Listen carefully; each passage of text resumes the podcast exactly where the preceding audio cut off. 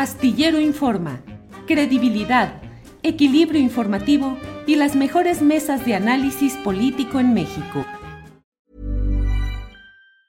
As a person with a very deep voice, I'm hired all the time for advertising campaigns. But a deep voice doesn't sell B2B, and advertising on the wrong platform doesn't sell B2B either. That's why, if you're a B2B marketer, you should use LinkedIn ads. LinkedIn has the targeting capabilities to help you reach the world's largest professional audience. That's right, over 70 million decision makers all in one place. All the big wigs, then medium wigs, also small wigs who are on the path to becoming big wigs. Okay, that's enough about wigs. LinkedIn ads allows you to focus on getting your B2B message to the right people. So, does that mean you should use ads on LinkedIn instead of hiring me, the man with the deepest voice in the world? Yes. Yes, it does. Get started today and see why LinkedIn is the place to be to be. We'll even give you a $100 credit on your next campaign. Go to linkedin.com slash results to claim your credit. That's linkedin.com slash results. Terms and conditions apply. Millions of people have lost weight with personalized plans from Noom, like Evan, who can't stand salads and still lost 50 pounds. Salads, generally, for most people, are the easy button, right? For me, that wasn't an option. I never really was a salad guy. That's just not who I am. But Noom worked for me. Get your personalized plan today at Noom.com. Real Noom user compensated to provide their story. In four weeks, the typical Noom user can expect to lose one to two pounds per week. Individual results may vary. que tenemos. Doctor Bernardo Barranco, sociólogo en religiones, ¿cómo está? Muy buenas tardes. Buenas tardes, Adriana, un placer. Pues dándole lata, doctor, porque usted que es experto y, de verdad de pronto vemos reacciones pues de diferentes lados, pero sobre todo hemos visto de personajes de ultraderecha eh, que resaltan pues una labor como muy destacada de un personaje como Benedicto y de pronto también vemos pues en unos, eh, pues que estuvo metido en diferentes polémicas eh, durante los poquitos años que estuvo eh, al frente. doctor, ¿cómo, ¿cómo empezaríamos a analizar un personaje como Benedicto XVI? Mira, yo creo que para analizar, Adriana, un personaje como Benedicto XVI, que tiene dualidades, que tiene aspectos contradictorios, que tiene aspectos oscuros. Em, eh, hay que tomar distancia. Y muchas veces eh, el, método de la historia nos ayuda a entender mejor a los personajes. Y la distancia es encontrar las diferentes etapas que ha tenido Benedicto XVI o Joseph Ratzinger a lo largo de su historia. Y vamos a entenderlo solamente eh, comprendiendo el, arco de tiempo en el cual él ha eh, actuado o ha incidido en la vida de la iglesia. Y en un primer momento encontramos a Benedicto XVI em, eh, siendo muy joven, un brillante teólogo alemán, que fue asesor de los obispos alemanes que asistieron al Concilio Vaticano II justo hace 60 años. El concilio se inaugura en octubre de 1962 y uno de los jóvenes teólogos, Joseph Ratzinger, es uno de los asesores conciliares, eh, junto con otros. Eh, Ranner está también eh, Hans Kuhn y otros más.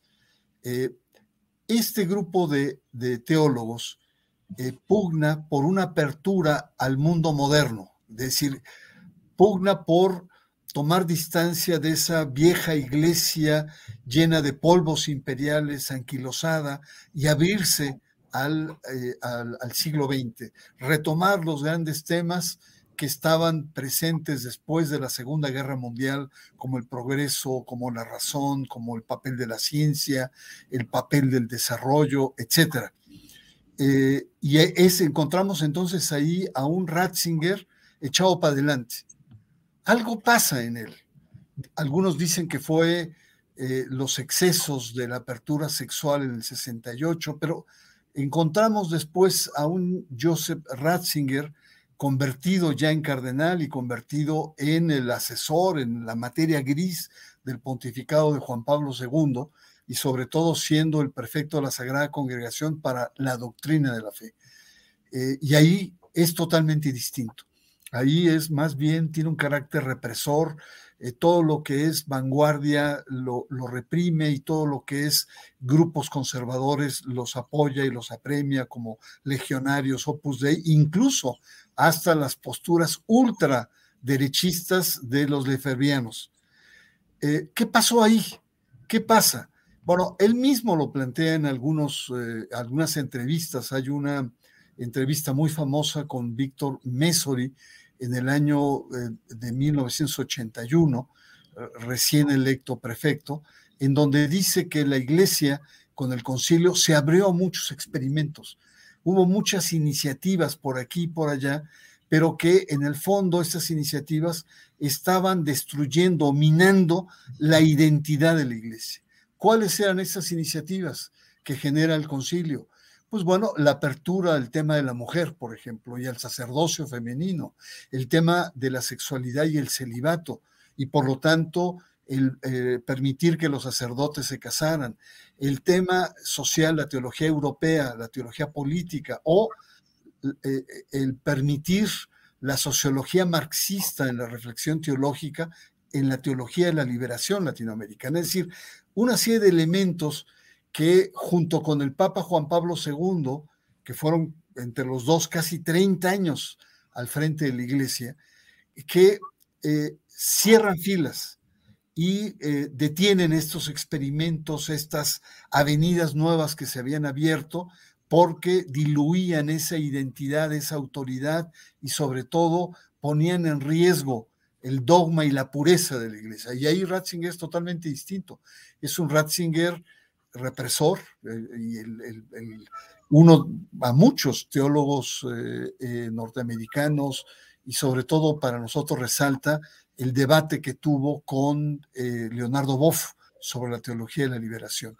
Entonces, para poder entender o poder entrar con una, una cierta, un cierto análisis mucho más agudo, es entender que Ratzinger Benedicto XVI eh, es fiel representante del momento y del proceso y la transición que vive la iglesia desde el concilio hasta eh, su muerte. Él sella ese proceso, primero de apertura y después de cerrazón de la iglesia, aquellas experiencias novedosas y lo que se llama en la teología un triamgen, es decir, un momento de escoger aquello que es benéfico para la iglesia y aquello que es nocivo.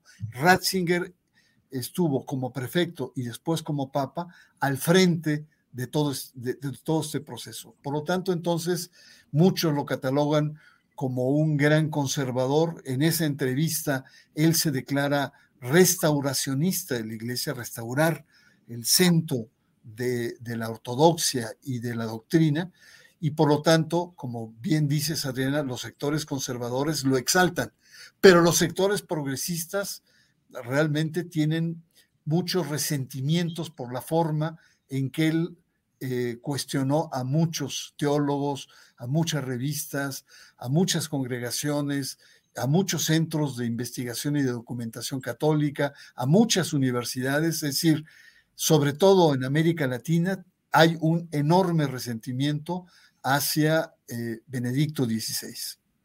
Doctor, pues un panorama muy amplio que nos da y también que nos dice, de pronto vemos versiones de un lado también que señalan que perteneció a las juventudes hitlerianas, otros que pues en esa época no le quedaba de otra y que quizá también su familia estaba en contra, pero tenían que pues, eh, pues ¿no? seguir esas instrucciones, esas indicaciones. Eh, ¿Qué hay de información respecto a ese tema que pues quizá es un poco, pues bueno, no un poco, mucho más, eh, eh, es mucho antes de que, de que pasara todo esto que nos comenta, pero ¿hay información más clara sobre esto, doctor? Sí, efectivamente, él es del sur de, de, de Alemania que es no solamente uno de los centros más conservadores de aquel país, sino actualmente es el epicentro de los neonazis. O sea, hay, culturalmente está muy eh, arraigado en ese país. Em, ¿Hasta dónde podemos decir que el, joven eh, eh, Joseph Ratzinger estuvo imbuido? Era un niño, la verdad, era un niño probablemente su padre, que fue policía, militar, le haya planteado, pero me resulta difícil entender a, un papa, digamos, eh, protonazi, cuando en el Concilio Vaticano II tenía una postura totalmente distinta. Es cierto que las personas van cambiando con el tiempo, pero lo que eh, eh, no podemos plantear con certeza es que eh, en el fondo haya un pensamiento ultraderechista, ultraconservador, neonazi. Probablemente influyó para su giro posterior, que lo dio a partir de los años 70, 80, y que efectivamente se decantó como una persona eh, muy favorable, no diría solo al, conservadurismo, sino sobre todo al fortalecer, eh, el afianzar la centralidad de la iglesia. Es decir, Ratzinger, eh, cuando, cuando es joven, plantea que la iglesia se tiene que abrir y tiene que ventilar sus debates internos y no quedarse en debates medievales eh, como poseedora de la verdad absoluta. Tenía que debatir frente a la, con la modernidad contemporánea. Pero en ese debate queda la iglesia muy maltratada y queda realmente vulnerable. Y entonces Ratzinger, más bien un hombre de iglesia, cierra puertas y vuelve otra vez a afirmar las viejas verdades y es ahí donde tiene ese viraje conservador. Entonces, eh, podemos decir que rescata parte de un pasado eh, nazi, puede ser que esté condicionado culturalmente, pero mi interpretación más bien es un hombre de iglesia, un hombre de iglesia que cree que en un momento dado hay que abrirlo y hay que debatir, etcétera, y en otro momento se da cuenta que es peligroso o que corre peligro la identidad de la iglesia y cierra las puertas pero es un hombre que siempre está en debate. Uno de sus grandes temas eh, frente a la modernidad es el tema de la razón. Eh, tiene eh, textos muy fuertes. Dice, el gran problema, la gran crisis de la modernidad contemporánea es la crisis de la, de la razón como instrumento de análisis. As a person with a very deep voice, I'm hired all the time for advertising campaigns. But a deep voice doesn't sell B2B. And advertising on the wrong platform doesn't sell B2B either. That's why if you're a B2B marketer, you should use LinkedIn ads. LinkedIn has the targeting capabilities to help you reach the world's largest professional audience. That's right, over 70 million decision makers all in one place. All the big wigs and medium wigs, also small wigs who are on the path to becoming big wigs. Okay, that's enough about wigs. LinkedIn ads allows you to focus on getting your B2B message to the right people. So, does that mean you should use ads on LinkedIn instead of hiring me, the man with the deepest voice in the world? Yes. Yes, it does. Get started today and see why LinkedIn is the place to be to be. We'll even give you a $100 credit on your next campaign. Go to linkedin.com slash results to claim your credit. That's linkedin.com slash results. Terms and conditions apply. Millions of people have lost weight with personalized plans from Noom like Evan, who can't stand salads and still lost 50 pounds. Salads, generally, for most people, are the easy button, right? For me, that wasn't an option. I never really was a salad guy. That's just not who I am. But Noom worked for me. Get your personalized plan today at Noom.com. Real Noom user compensated to provide their story. In four weeks, the typical Noom user can expect to lose one to two pounds per week. Individual results may vary. Y déjame decirte, Adriana, también eh, un aspecto muy importante que eh, Ratzinger eh, nunca entendió América Latina. Le costaba mucho trabajo, era un papa europeísta, estaba casado con los debates en Europa y por lo tanto el tema de secularización, que no es pérdida de Dios, sino, o, una pérdida de la fe, sino el lugar de la fe, de lo sagrado, de las creencias, cambia de lugar, es decir, ya no está en el centro como lo fue en el siglo XVIII o XIX. El siglo XX lo que te plantea es la, la fe tiene un lugar distinto, pero ya no es central. Eh, en Europa, pues muchos, muchas personas ya no creen o, son indiferentes frente al tema religioso. Y en América Latina, pues eh, eh, el tema es más bien el ascenso de nuevos movimientos religiosos pentecostales En América Latina, en 2007, en la reunión de Aparecida en Brasil, todos los obispos se reunieron en estas reuniones que hacen eh, eh, periódicamente el CELAM, eh, todos los obispos de América Latina, el Papa tiene un discurso muy desconcertante porque idealiza la primera evangelización, la plantea como unos héroes de la fe, los primeros misioneros que vinieron de Europa, de España, de Italia, etcétera y muchos le empezaron a decir, eh, Santo Padre, es que también esos misioneros llegaron con la espada.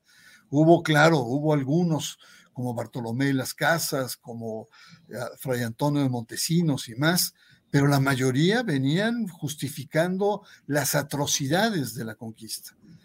Y el Papa tuvo que echar marcha atrás y ya estando en Roma, envía un documento o, un, texto en donde pide disculpas y efectivamente reconoce esta dualidad en la evangelización primaria de América Latina.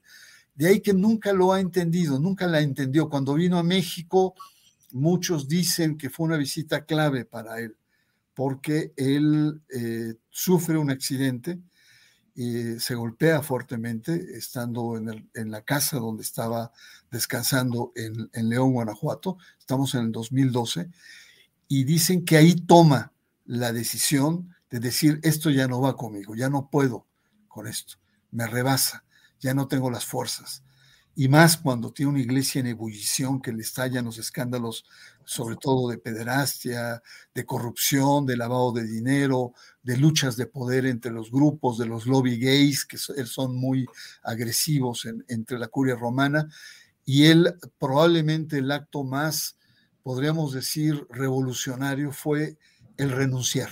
Es decir, el Papa eh, Benedicto XVI humaniza el ser pontífice. Dice, ya no puedo más, ya no tengo la fuerza para poder alinear las contradicciones eh, en, la curia romana, ya no tengo la fortaleza de viajar, ya no tengo la capacidad de administrar la complejidad de la Iglesia Católica y doy un paso atrás, me retiro, me jubilo y que venga alguien con más eh, ímpetu, con más fuerza, con una visión eh, más fresca y creo que ha sido uno de los actos más importantes que tuvo. Yo creo que es un precedente que va a tener una influencia en los próximos pontífices. Vamos a ver con el Papa Francisco, que también es un papa anciano, si él en determinado momento tiene toda la posibilidad de poder hacerse a un lado y decir, ya no puedo más por la edad, por, por la fuerza, por las enfermedades propias de personas de, de edad. Así es que pues eh, no todo está malo en el caso de, el Papa Benedicto XVI.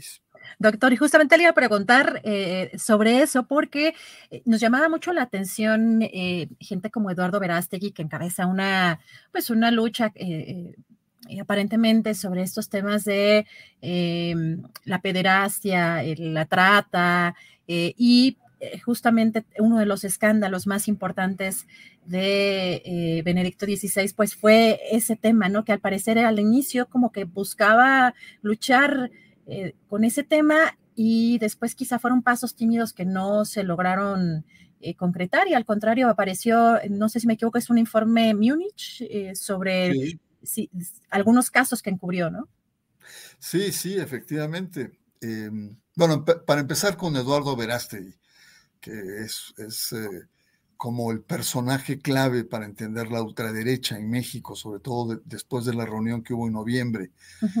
Eh, y, hay, hay, como varias tesis eh, que plantean, una de ellas es que entre más homofóbico es un religioso, más tendencias homosexuales tiene y, no por descalificar la homosexualidad, sino esta forma un tanto perversa de concebirla al interior de la iglesia. Y en el caso de Eduardo Verástegui, a mí me causa mucha eh, sospecha el hecho de que se diga que tiene más de 18 años sin tener relaciones sexuales, como si fuera un clérigo, un monje, como si tuviera una vocación ay, me pone los cabellos de punta y mira que ya tengo pocos. Eh, eh, pero, pero el tema es cierto, es, eh, e, es, un modus operandi en toda la iglesia el, el encubrimiento. Eh, en el caso eh, del informe Munich, un bufete de abogados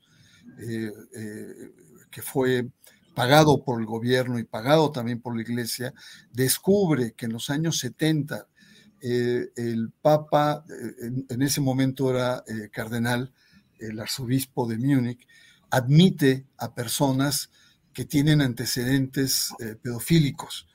Y, hay denuncias y lo que se le reprocha a, Ratzinger fue su inacción, eh, que no, no atajó con fuerza, no quiso entrar a fondo eh, y por lo tanto, eh, incluso en términos jurídicos, entró en un tema de complicidad y de preservación de esos sacerdotes y es un tema que no sabemos ahora con su muerte si va a seguir, quién va a ser el responsable o qué continuidad se le va a dar, pero es una demanda penal que tenía hasta sus últimos días el, el, Papa Benedicto XVI y que, bueno, lo vimos como cuando fue prefecto no midió con la misma vara, no, no, no cortó con la misma tijera y en con algunos movimientos fue muy benéfico, Lefebvre, eh, Opus Dei, Legionarios de Cristo, Focolari, ¿no? los movimientos conservadores fueron consentidos por él,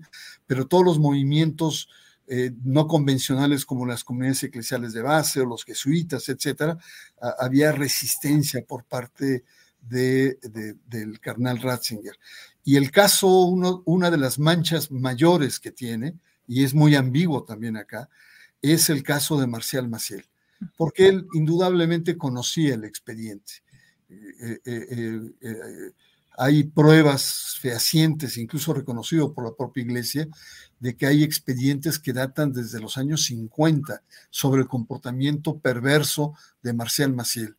Y la, él, siendo prefecto, probablemente bajo las instrucciones de, de Juan Pablo II, dejó a un lado las investigaciones sobre Maciel, es decir, se hizo de oídos sordos.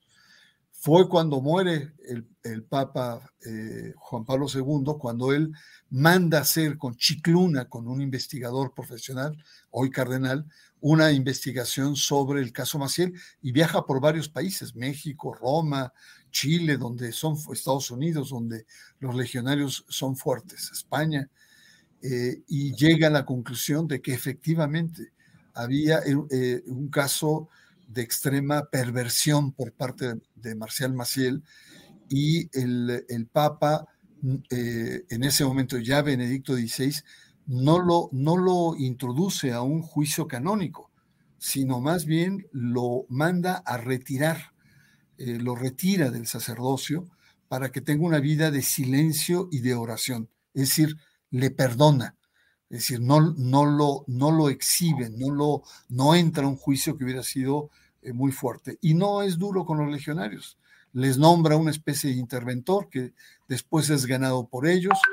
Y, la verdad, los legionarios ahora siguen y estamos viendo nuevos casos, no solamente de Maciel, que son casos ya muy antiguos, sino muchas de las víctimas de Maciel y mucha de la cultura sexual que está presente al interior de los legionarios y toda la hipocresía que tiene en el manejo de, todos estos casos. Entonces, sí, ahí eh, eh, Ratzinger, Benedicto XVI, tiene una especie como de dualidad frente al tema de la pederastia.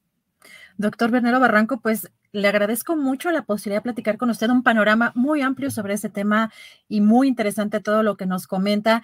No sé si quiere cerrar con algún comentario. Por mi parte, le agradezco mucho la posibilidad de entrevistarlo. No, al contrario, Adriana, y además por fin se me hizo entrar eh, eh, en imagen. No sé, creo que tienes, tienes manos mágicas. Eh, no dejes que en la próxima Julio meta la mano en esto.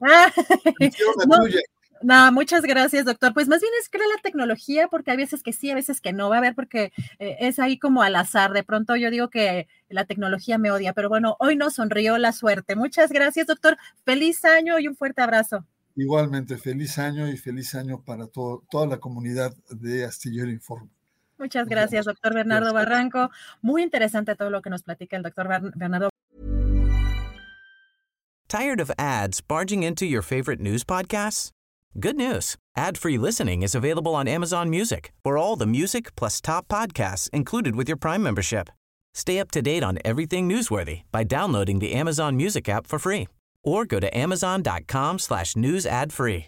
That's amazon.com slash news ad free to catch up on the latest episodes without the ads. ¿Te preocupas por tu familia? Entonces, ¿por qué darles solo huevos ordinarios cuando pueden disfrutar de lo mejor? Eggland's Best, los únicos huevos con ese delicioso sabor fresco de granja, además de la mejor nutrición, como 6 veces más vitamina D, 10 veces más vitamina E y 25% menos de grasa saturada que los huevos regulares, además de muchos otros nutrientes importantes. Así que, dales los mejores huevos. Eggland's Best, mejor sabor, mejor nutrición, mejores huevos.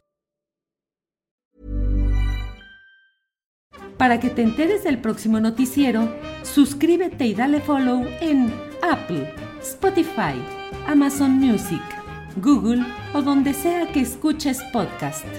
Te invitamos a visitar nuestra página julioastillero.com.